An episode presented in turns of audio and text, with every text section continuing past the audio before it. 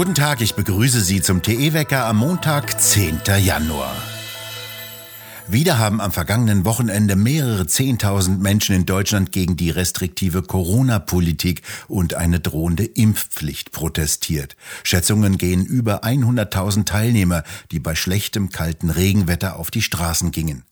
Die jüngste Einigkeit von Scholz und den Ministerpräsidenten der Länder in Sachen Impfpflicht dürfte noch einmal für weiteren Zulauf gesorgt haben. In Hamburg berichtete die Polizei von 16.000, Teilnehmer von bis zu 20.000 Demonstranten. Motto, das Maß ist voll, Hände weg von unseren Kindern. In Frankfurt am Main demonstrierten laut Polizeiangaben 8000 Bürger, in Düsseldorf 6000. Zahlreiche Teilnehmer jedoch halten diese Zahl für untertrieben. Auch in vielen mittleren und kleinen Städten fanden wieder Demonstrationen mit beachtlichen Teilnehmerzahlen statt. 3000 in Koblenz, 1800 in Karlsruhe und Reutlingen, 2000 in Regensburg, 2700 in Ansbach und 2000 im hessischen Wetzlar. Diese Angaben zumindest kamen von der Polizei. Doch an vielen Stellen weichen die Polizeiangaben immer deutlicher von den Eindrücken der Teilnehmer und Veranstalter ab. Die Proteste blieben weitgehend friedlich, die Polizei reagierte deutlich zurückhaltender als noch am vergangenen Wochenende, als es zu Polizeiprügelszenen kam und dabei sogar Kleinkinder mit Pfefferspray verletzt wurden. Auch in Frankreich gingen am vergangenen Samstag wieder mehr als 100.000 Menschen gegen die Corona-Politik auf die Straßen. Besonderen Zorn erregten die drastischen Äußerungen von Präsident Macron. Der hatte in einem Interview geäußert, er habe große Lust, ungeimpfte Franzosen so wörtlich zuzuscheißen. Sie seien keine Staatsbürger mehr mit den entsprechenden Rechten. Das war genug für viele Franzosen. In Brüssel demonstrierten nach Polizeiangaben rund 5000 Menschen gegen eine Impfpflicht und gegen einen Covid-Pass. In Prag gingen 4000 Demonstranten, in Brünn bereits am Samstag 2000 Demonstranten auf die Straßen. In Österreich demonstrierten in Innsbruck rund 6000 Teilnehmer gegen die Corona-Zwangsmaßnahmen und in Salzburg zogen rund 3000 Demonstranten durch die Straßen.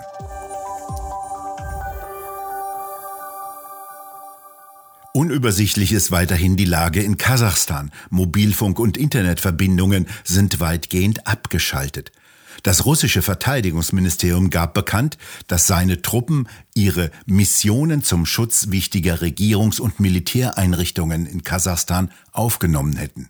Das russische Verteidigungsministerium teilte mit, dass 70 russische Militärtransportflugzeuge rund um die Uhr Truppen aus Mitgliedsstaaten nach Kasachstan transportierten. Kasachische Behörden haben nach Angaben des arabischen Senders Al Jazeera die Stabilität der Lage in den nördlichen Regionen verkündet. Das kasachische Innenministerium bestätigte danach die Festnahme von 5135 Menschen seit Beginn der Unruhen im Land am vergangenen Sonntag. Nach Angaben des Ministeriums seien Polizeistationen, Militäreinheiten und Kontrollpunkte des Verteidigungsministeriums mehrfach mit Waffen und Molotow-Cocktails angegriffen worden.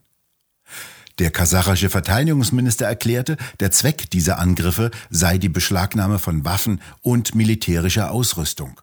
Die Behörden nahmen den ehemaligen Chef des kasachischen Sicherheitsdienstes, Masimov, nach seiner Entlassung nach Ausbruch der Auseinandersetzungen unter dem Vorwurf des Hochverrates fest.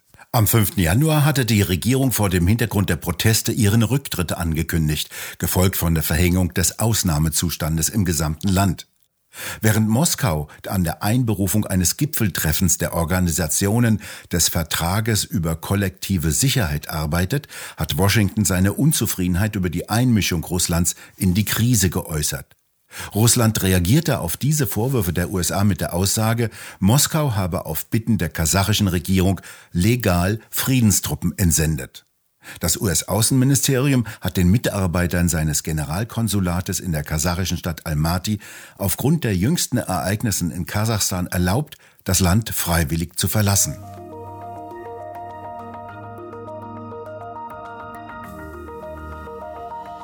So leer waren Europas Erdgasspeicher noch nie wie jetzt. Nur vier Monate nachdem der US-Beauftragte für Energiesicherheit erklärt hatte, Europa tue nicht genug, um sich auf die kommende finstere und kalte Jahreszeit vorzubereiten, kämpft der Kontinent mit einer Versorgungskrise. Dies berichtet die Nachrichtenagentur Bloomberg. Diese Krise habe jetzt dazu geführt, dass sich die Benchmark-Gaspreise gegenüber dem Vorjahr mehr als vervierfacht haben und Unternehmen und Haushalte unter Druck setzen.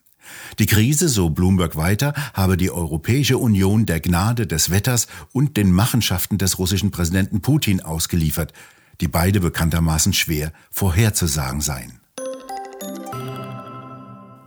Zehntausende von Berliner Haushalten sind ohne Heizung und Warmwasser. Am frühen Sonntagnachmittag ist nach einem Stromausfall auch das Heizkraftwerk Klingenberg ausgefallen. Zunächst gab es in circa 20.000 Haushalten kein Strom. Auch auf Bahnhöfe wirkte sich dieser Stromausfall aus. Auch das Heizkraftwerk in Rummelsburg konnte dann keine Fernwärme mehr produzieren. In rund 100.000 Haushalte gab es bei Temperaturen um die 0 bis 3 Grad keine Wärme mehr.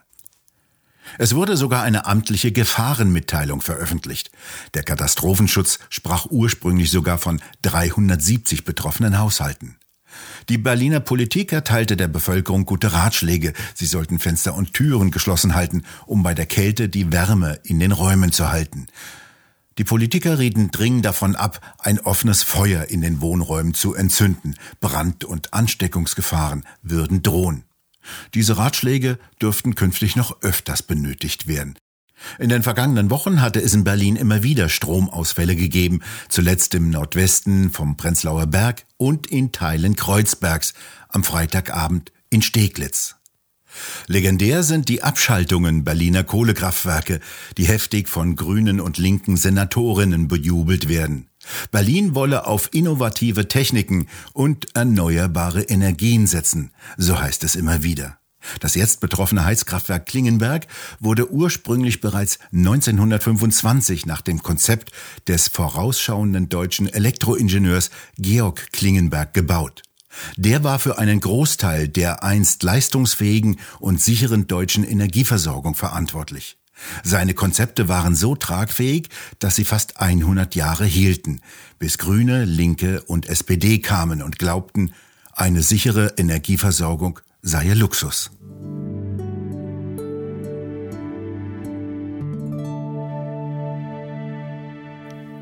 In Hamburg scheinen sich die Stromausfälle zu häufen.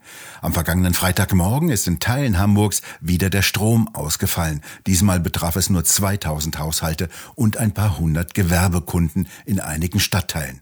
Am Neujahrstag hatte es zuletzt einen großräumigen Stromausfall in vielen Teilen Hamburgs gegeben. Kritisch wurde seinerzeit die Lage für beatmete Patienten in verschiedenen Pflegeeinrichtungen. Die Hamburger hatten beschlossen, ihr lediglich fünf Jahre altes Kraftwerk Moorburg abzuschalten. In Bayern ist das Kernkraftwerk ISA 2 wegen einer technischen Störung am Sonntagmorgen abgeschaltet worden. Aus einem Ventil im Speisewassersystem im nicht-nuklearen Teil der Anlage trete Wasserdampf aus, der nicht radioaktiv sei, so eine Sprecherin des Betreibers Preußen Elektra. Das Leck sei bei einem routinemäßigen Anlagenrundgang entdeckt worden. Heute wird voraussichtlich darüber entschieden, wann ISA 2 wieder ans Netz gehen werde. Dies ist das letzte Kernkraftwerk in Bayern, das noch Strom liefert. Es soll Ende dieses Jahres abgeschaltet werden. Anfang Januar ist gewöhnlich eine kritische Phase in der Stromversorgung. Viele Verbraucher in kalter Jahreszeit benötigen Energie. Zudem wurden in diesem Jahr in Frankreich aus technischen Gründen mehrere Kernkraftwerke heruntergefahren. Zum Jahreswechsel wurden bereits drei von den sechs verbliebenen Kraftwerken in Deutschland abgeschaltet.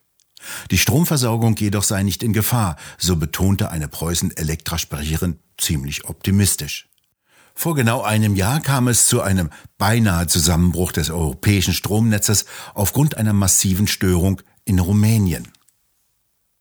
Verbraucher wurden damals aufgefordert, ihren Stromverbrauch zu reduzieren, also elektrische Geräte, Heizungen und Herde auszuschalten. Eine lange Reise hatten jene 29.000 Plastikenten hinter sich gebracht, die heute vor genau 30 Jahren in einem schweren Sturm untergingen. Diese Badewannen-Quietscheenten wurden in China produziert und sollten in einem Containerschiff von Hongkong in die USA transportiert werden. Das Schiff geriet im Nordpazifik in einen schweren Sturm. Mehrere Container gingen über Bord und öffneten sich, unter anderem auch jener mit den Plastikenten. Diese Enten wurden im Laufe der Jahre immer wieder an irgendwelchen Stränden rund um den Globus gefunden und erlaubten Rückschlüsse auf Meeresströmungen. Übrigens drifteten einige von ihnen auch durch die Beringstraße ins Nordpolarmeer bis nach Grönland in den Nordatlantik. Diese Geschichte wird immer wieder mal erzählt, doch jetzt zum 30-jährigen Jubiläum der großen Plastikentenreise antworteten Ozeanographen auf die Frage, wo denn heute noch welche unterwegs sein könnten, die dürften kaum noch unterwegs sein. 30 Jahre Wind, Wellen und UV-Strahlung lassen Plastik spröde werden und zerbröseln.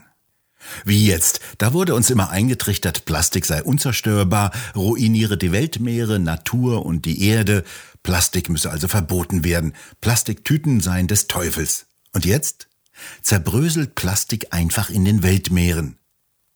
Und zusätzlich übrigens lauern noch überall Bakterien, die sich an dem Mikroplastik laben und prächtig davon leben. Wenn das die Plastikverbieter wüssten.